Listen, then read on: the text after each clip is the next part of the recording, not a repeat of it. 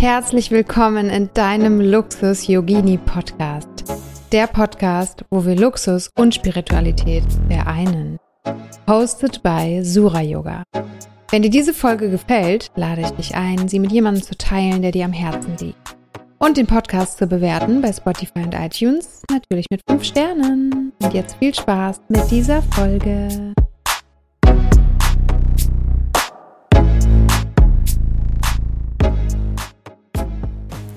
Herzlich willkommen zu deinem Luxus Yogini Podcast. Heute mit einer neuen Folge, eine ganz besondere Folge, weil wir haben zwei besondere Interviewgäste. Einmal Gurmuk, kennst du vielleicht eine Ikone aus dem Kundalini Yoga?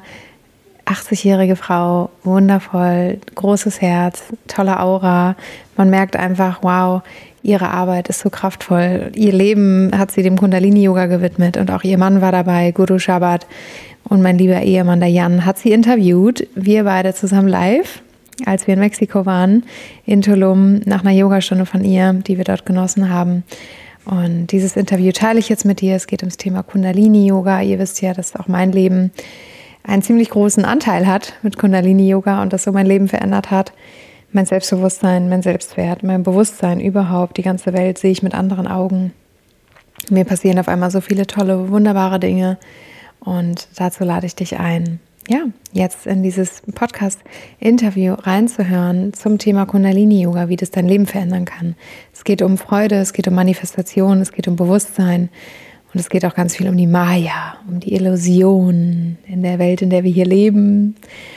Und schau gerne auf meiner Website vorbei bei Sura Yoga, wenn du dich auch für Kundalini Yoga interessierst. Da gibt es auch ein paar Einsteigerkurse, wie zum Beispiel Yin und Yang Masterclass oder Loslassen Kurs. Da kannst du erstmal für einen kleinen Betrag einsteigen und es ausprobieren, ob das was für dich ist. Und jetzt viel Spaß mit dieser Folge. Satnam. Herzlich willkommen hier in Mexiko, Tulum, in einem sehr speziellen Ort mit sehr speziellen Menschen, weil hier und hatte ich das Privileg, Gurmuk und Guru Shabbat eine Ikone, Ikonen der Kundalini-Yoga-Szene zu interviewen in einem Gespräch. Wir haben gesprochen über Kundalini-Yoga, aber auch über Manifestation, über wie das Leben so fließt, wie man in den eigenen Flow kommt. Und es war ein sehr schönes Gespräch, ein entspanntes Gespräch und ich lade dich dazu ein, dem zuzuhören, zu lauschen, nicht nur mit den Ohren, sondern auch mit deinem Herzen. Ganz viel Spaß dabei.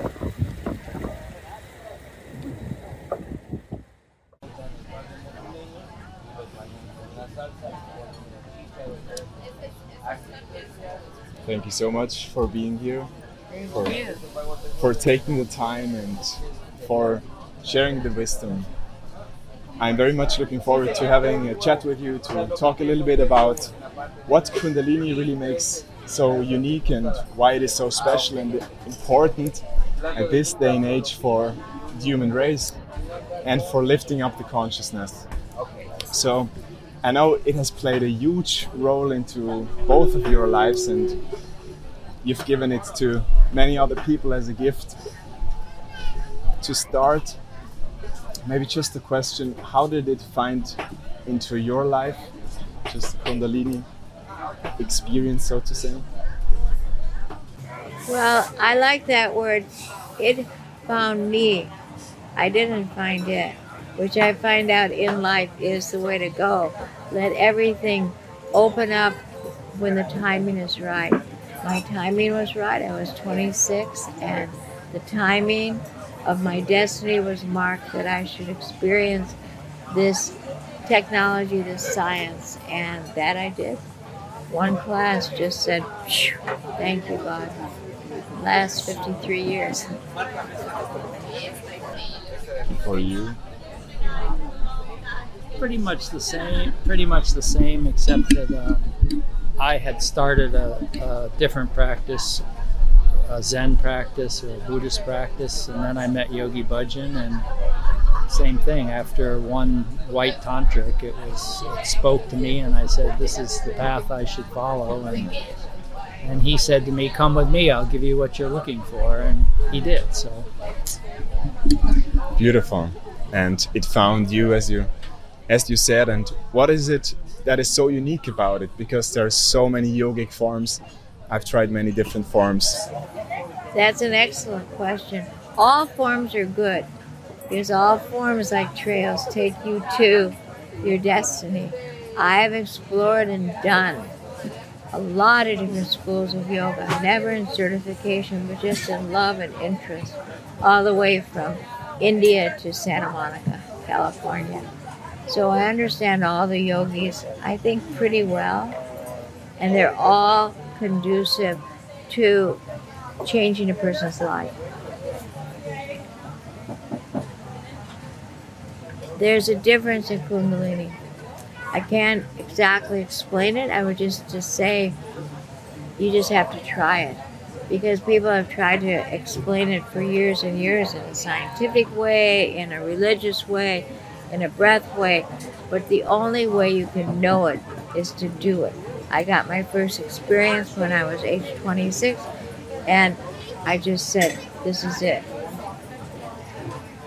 Even though I have brought in from dance to martial arts to to other schools of yoga.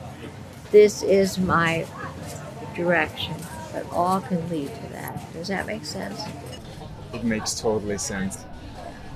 And I believe in it. It has been my experience as well that there's so many different styles to elevate one's consciousness. And the one that finds you that resonates the most in a certain period of your life period of life. Yeah, that's what it is. That's very important. and I know it's a rather general question, but one, how can one derive the most benefit from the practice? I'll let him explain that. Practice consistently every day. because what happens is it changes the chemical makeup of your bloodstream. Because Kundalini Yoga its main focus is the glandular system. And the glandular system is controlling all psychic abilities. Not that that's the goal, but it's part of the journey. And that awakening of this third eye, the balancing of the chakras, it's all being run by chemicals. And those chemicals are coming off the glandular system. So, what happens is you establish a different balance within your blood of and an equilibrium was i mean there are literally known over 500 chemicals coming off the glandular system and it's very easy to rearrange that balance and all that kundalini yoga was was a science over thousands of years of how to rearrange that balance in order to be the best person you could be and to be the most deeply spiritual that you could be you see why I brought him along? Because he can explain so much stuff that I can only feel. And that's really what it's all about. You know, you come from the mind, you come from the body. It doesn't matter if you arrive home at your own consciousness. I could say one more thing. Kundalini Yoga seems to be the fast track. Are you am I with you? it seems to I have people come who have been 15 years as hatha teachers, beautiful, beautiful, beautiful people. And they come up after class and say, Oh my God, I never felt this in the 15 years that I've been te- teaching and doing hatha, which is fine because they weren't supposed to. So it's like when you get it, you get it. And um, we always say spirituality cannot be taught, it has to be caught. Caught. Caught. Yeah. You have to just I bingo. Say one other thing too is um,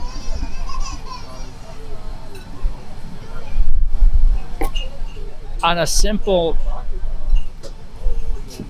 mathematical reality, the depth and the breadth of the teachings of Kundalini Yoga, as given by Yogi Bhajan to the Western world in this time and space, there is no library that even comes close. Nobody else has the depth of the teachings over thousands and thousands, literally, of kriyas, pranayamic knowledge. It doesn't it doesn't exist anywhere. It doesn't even exist in India. So there, there's your difference right there. Yeah. There's something there for everybody on this planet. Now, as you know now, I'm married to a Kundalini yoga teacher. Yes, I can see her straight across, munching her breakfast. and when we got to meet each other and first practiced yoga, Kundalini yoga together, actually, she didn't want to take me as her student because she said it's not the ideal way to do it. She said there are about 6,000, I think, different ways of doing it, of combinations of. And her teacher never taught the same lesson once because the group is different, time is different, stars are different. So in this vast diversity of the Kundalini space, so to say, how can one find the Kriya that fits fits oneself? The beauty of Kundalini is it makes you intuitive. You just don't take a bunch of books and open them up randomly. You'll be at the exact perfect thing you should be practicing now. Or or you'll be going to classes and your inner voice will say, I need to do that. I need to do that meditation for 40 days or 120 days or 1,000 days, you know? I mean, her practice, my practice is 50 something years, 40 something years. It's not the same today as it was back then. But he does a different. Like, how do I pick up a, a class I want to to to bring to like this morning's class? It, it's like when you're going to cook. If you love to cook, it's like the combinations, or it's like a dance. It's the movement. It's your house. It's the beauty of the movement. And so I, and the stars, and where the sun and the moon are at, you put it all together and then you're just pretty much told what to teach. I'll open the manuals and and I start seeing if this would go good with this. Like this morning, it was two hours, but there was one Kriya that I wanted to do, but I didn't have time. But by the time we got to it, it didn't seem right anyway. So I teach exactly, but the combination of the Kriyas is like a dance. Yeah, I say it's a recipe. it's a recipe. You're the cook. You have to have a certain, and you can't change the chocolate cake recipe. You can't change the Kriya, but you can put the chocolate cake with a pasta. You know, so you can you can put this Kriya with that Kriya, and that's the real art. Mm. That's But it's the even more than that. art. It's like he decided last night to make a chocolate cake in his own style. So it's like all oh thanks. All the ingredients of that chocolate cake was like almost pulled down from his whatever he gets his information from. He doesn't like follow recipes or anything. So you've got the chocolate and you've got all of these ingredients but it's the combination. But you don't like put um, pig fat instead of chocolate. you know what I'm saying? You stick to like the the Kriyas, but how you put them together. It's like magic, really. And sometimes when I finish a class, I know it's good. I know it's a good class. You just have that feeling. And then I always say, oh, I'm going to do this again. I never do the same thing again, though. Because I don't write them down. For me, that sounds so symbolic or metaphorically for life itself. There's so It many is. options, right? And how you pick them, at what time, and how much you go into it, and really How long? determines. Yeah. I mean, who would have thought two years ago we'd be sitting here buying a house and living in Tulum? Who ever thought? That's how magical the life is. Now, there seems to be a gap between an experience and the realization what that experience holds for one's life. Like for us to realize what, why that happened. How old are you? What would you guess? I could say you're 24 or 40. I can't tell. I'm 26. The questions you're asking are kind of funny. I know there has not been so much time passing. Probably for me, for dramatic or for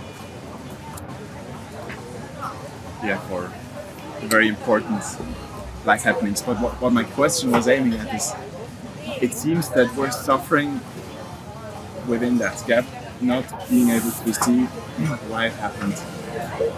And to me, it seems like that Kundalini yoga and other techniques kind of close that gap quicker so we can Yeah, exactly. see that.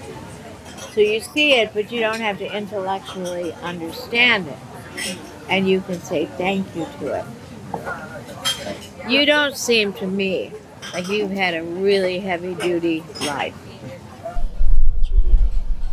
You have a mom and a dad, and you grew up in Switzerland. what city? We know Switzerland real well. In Basel. Mm, nice and pretty. Yeah. I'm gonna interview you a second. Why did you No, just that, this will go on for two hours if you do that. I'm okay. And, oh, you're okay, but she's got people over there, and I'll interview you Let's stick another time. How long are you gonna be here? For two more weeks. Okay, we'll just Yeah. sit down and have lunch and talk about you. Right now we have to talk about what's the next question? So now a lot of people approach the spiritual path in a way that their mind is conditioned, which oftentimes is achieving more and more. So when it comes to Kundalini, they hear about Kundalini awakening, and that's what they're aiming at. Would you recommend that being a good, suitable goal, or To um no. no. I'll tell it's you an, it, it's an unfolding, an awareness. can I tell them the story? happens. Well, when I started out, like maybe I was a year into it, we lived in an ashram in Tucson, Arizona. I was 26, and we decided we were going to get enlightened. All the the students, we were living in an ashram. What did we know? And someone would say, "Well, I planned we were doing Kundalini yoga every morning, getting up at two in the morning, and serving, doing seva, just the whole Western yogic life, the best that we could in an ashram." And um, we would just say, Oh, I think I'll be enlightened in four years. And somebody would say, In six years. It was like we had no idea. And so, this whole idea of, of doing yoga to get somewhere, when I look back, was, we were like so ridiculous. We used to spin so fast that we would pass out. But luckily, it was carpeted floor. And we just fall on the floor. And that to us was like, Oh my God, am I enlightened? always talking about raising our kundalini and all this stuff. It was so funny. And now it's like I don't think of any of that stuff. It's like you just you just do it because it's it's like are you hungry? Do you have to go to the bathroom? Are you going to get dressed to go? It's part of our life. It's not like something that's way over here. So you don't think about raising my consciousness and doing this. You just live. That makes sense. It's Kundalini yoga is a householder's yoga. It's a way of life. Yeah, it's a way of life. You have to practice every day. You know, uh, like I said in the beginning, it changes the chemical balances, it changes your perception and your reality. I mean, enlightenment is just a chemical thing. That's all it is. It's not like something spiritual is all like it's a, it's a sales job that's been done on humanity to entrap you. No different than religion. You know, this whole and the whole yogic thing is is an entrapment. If you if you like get sucked into it in, with the Western thinking of Christianity or Judaism, all that stuff. We met a lady. It's so deeply ingrained if you grew up in Western society. It's a trap. Okay, You there have was to a lady consciously aware last. There was a lady last summer. We went to Mayaland, which is an hour and a half from here in Chichen Itza. You should try to go there to the pyramids. There was a woman there. She was 97, and she was from Peru. She hadn't been down to see the human race. She was way up in the mountains above Peru. Now I don't know what this lady did, but she was talk about going somewhere. She was there. You know, like what are you going towards consciousness? And she, I don't know what she did, but she would just sit there with this little bolo hat Oh, and on, she did ceremony. and she did ceremony. But she was, um, sequencing.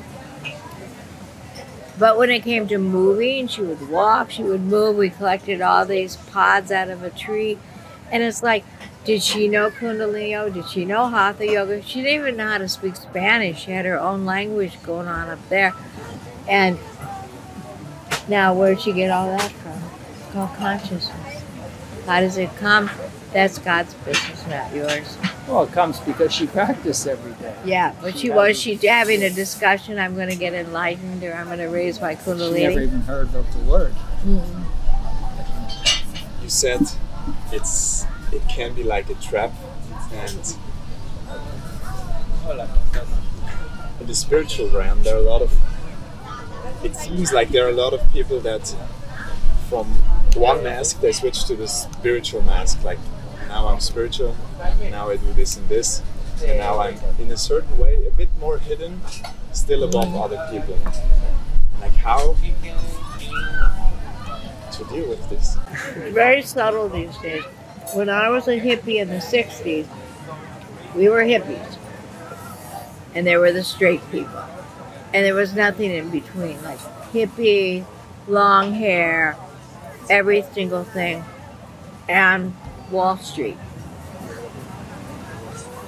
Nowadays, it's a merge. And without an intuitive self, you won't know who's who. That make sense? You have a, a discerning mind.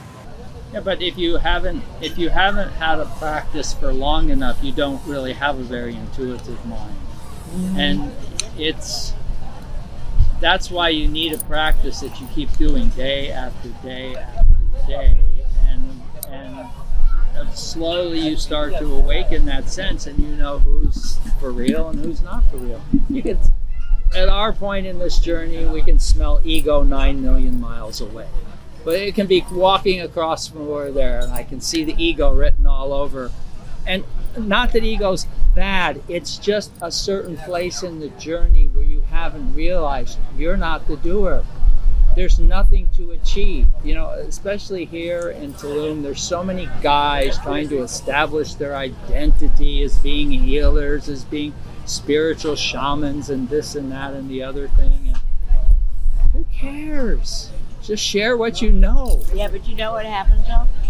You stay here long enough, the mass egos, they go, go, go. It's always new people that want to establish what they do or they have to make a living. But as you stay here longer, we know people who have lived here for 30 years, 20 years.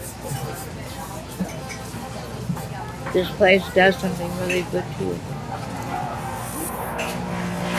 It, it tastes the you don't have to keep defending yourself or identifying with something and you just watch people and i watch people myself included like come and then every time i see him three four months later or something just a little more and the classes are getting bigger and bigger people love kundalini yoga down there it helps to set them free they came for freedom. They're gathering tools. It's amazing how people have taken such, for me, really brave steps. Like sold their house in Germany and, and brought their kids here. Not with like a, a set way to make a living or anything, but they just do it and good things happen. You said it. A lot of people want to form the identity of a healer or a spiritual person. And uh, to me, and I've met quite many, so to say, spiritual teachers and gurus and healers along my way already. And what seemed now, after these years, obvious to me is like the one thing that really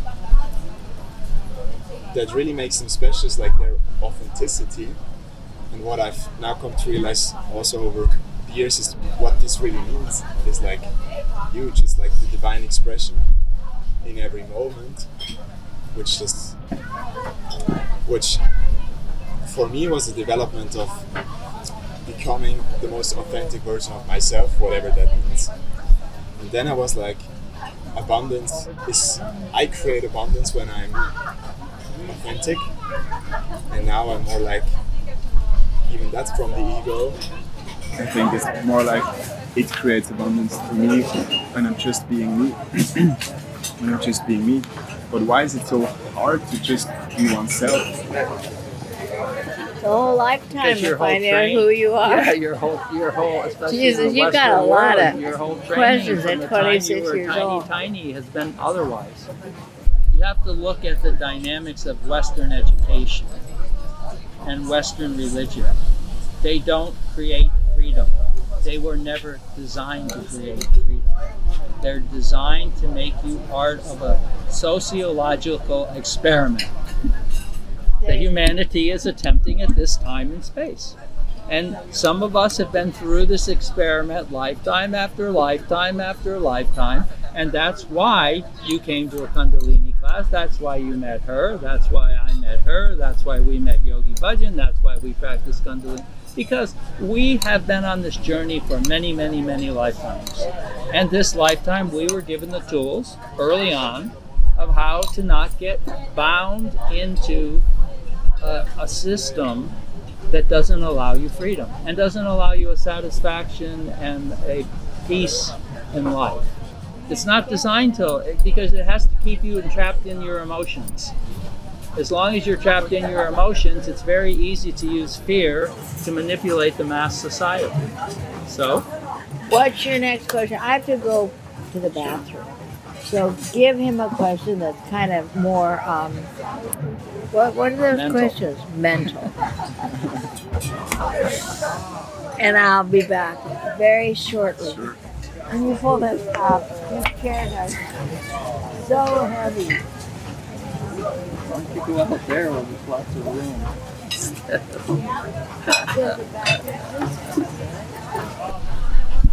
So you find you find the path that can take you out of out of that. And then what is there to do?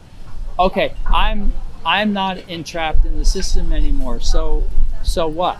So either I must like Yogi Bhajan said, my teacher taught me and I must turn around and teach those behind me. Same for us. Someone taught us, someone shared with us, we have to turn around and share it. That's the only value in life, is sharing what you have, what your experience is. Everything else is more entrapment into the system. And how has been your experience in becoming a teacher? And a lot of projection happens there as well, right? You're the teacher, they're the students. That of them- depends on again on you and your journey and where you're at in the journey. You know, I don't have any projection because I'm into my journey, and I don't care what other people think about me. So I'm not trying to make someone appreciate me. I don't care if they appreciate me or not. I want to share teachings. The teachings speak for themselves. It has nothing to do with me. And I don't care if there's five people, two people, 50 people, it doesn't matter. Beautiful. That's Well, but that's part that's a journey too. I can't Yeah. say when I was 30 years old that I felt that way. Yeah. But at this point, that's the way I feel. And how would you describe the path of surrender? By thy will. You have to know there's a bigger force than you, you know, and it's- to quote what uh, one of my favorite sayings that Yogi Bhajan said was, "There's two kinds of people in the world: those who think they have to go get it, and those who wait for it to come to them." I think that's very interesting because there seems to be like a balance of doing physical action and being attracting. Well, opportunity is an energy. You attract the opportunity, then you act upon it. And people who like smoke tons of pot, all the opportunities keep coming and their creativity is like this, but they rarely execute much because their minds are all over the place and they can't keep the focus. When it comes to the process of manifestation, what does that mean to you? Well, I'm a double Aries, so I just start. And if it's if it's meant to work out, it works out. If it's not meant to work out, sometimes you pick up an opportunity that nah, it wasn't wasn't supposed to happen. Now, the law of attraction, it's almost a law that probably almost everybody that is on a spiritual path knows, but it seems like it does not really work out that well for a lot of people. Why do you think that is? Because they have too many subconscious agendas that are stopping them. People are so look at read the mind book. The mind is so complex, it's insanity. It's the definition of insanity is human mind. 84 aspects within one mind, every thought processed through 84 possible outcomes. Every single thought of 1,000 per blink of the eye.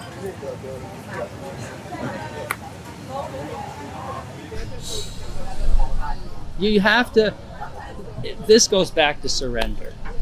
Okay? You have to understand in your own heart, in your own perception, in your own feeling, that there is a humongous electromagnetic field called the universe and beyond. As Guru Nanak said, worlds upon worlds, realms upon realms, it is endless. This endlessness, you and I, we're just tiny little magnetic blips running around in it. And but we we were given this mind that can develop this humongous identity we call ego that thinks it's controlling anything. It's not controlling anything. It's merely being it's like a leaf that comes off of a tree into the middle of the rhine river. What chance does that leaf have to go against the flow of the water of the river? None. Neither do we really but we think we do. And that creates that thinking that we do takes us out of the flow, and out of the flow, things don't manifest. Opportunity doesn't come, prosperity doesn't come. People make prosperity come, you know, Elon Musk and the rest, they make prosperity come, but it's temporary and there's no satisfaction in it. Beautiful. Thank you for, for sharing that view. Because I think the, the whole realm of the manifestation also has a lot of things attached to it in, in this space. Let me just wait one second to the beautiful part.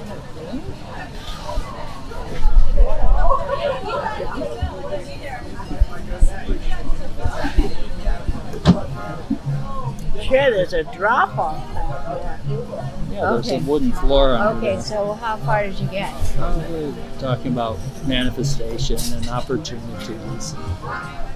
So I think we're slowly coming to an end because I don't want to take too much of your time at this at this time. As you said, we just talked about manifestation and what manifestation is to him. I would love to hear a couple of words from you. What process of manifestation? How would you would describe that? That's a great word. I love manifestation. For me, at this point, turning 80 next month, a big birthday party here, um, manifestation to me is when you are in joy, like the Dalai Lama and um, Desmond Tutu says. Happiness comes and goes. It's like the weather. Happy today, not happy tomorrow. I'm happy because I'm with her, and now I'm not happy. That's all just like waves. Joy is the deep. No matter what happens, you still live in that place of joy that would only be found inside. And to me, that's that's manifestation. Beautiful. I love the different answers. That's why we're good together. Aries, double fire, earth, and I'm Pisces, water, blah, blah, blah. So that's why we've been married for 40 years. And why would you think that the law of attraction seems to not work so well for many people? They they think they want this, they want this, they want this, and then they get something else. Why do they get something else? Because that's their destiny. Their mental is what you want. I want to marry by the time I'm 32 and have a child and own a house and put a fence around it, two dogs. You know, it's just like that's what the fantasy tells you. Nowadays, people have insane fantasies from watching that box too long. Kundalini Yoga can take you back to to me for what's really real. Yeah. Anyway, that's manifestation. I think this is a beautiful ending as well to the question what is really real and what is the realest to me is the experience I'm having every moment and I really enjoyed the experience that I just had with you. So thank you very much for sharing that wisdom. Is there anything else you would like to share at the end of this little talk? Well, I would like to just welcome you to Tulum. To live in her grace and have so much fun the next couple weeks. Do everything you can and meet as many people. It's a pretty magical place. Everyone has a story of how they got here and why they're staying. It's a magical time. Will it last forever? I don't know. But right now, it's in the middle of a beautiful vortex of like people coming together. It's a blessing. Thank you.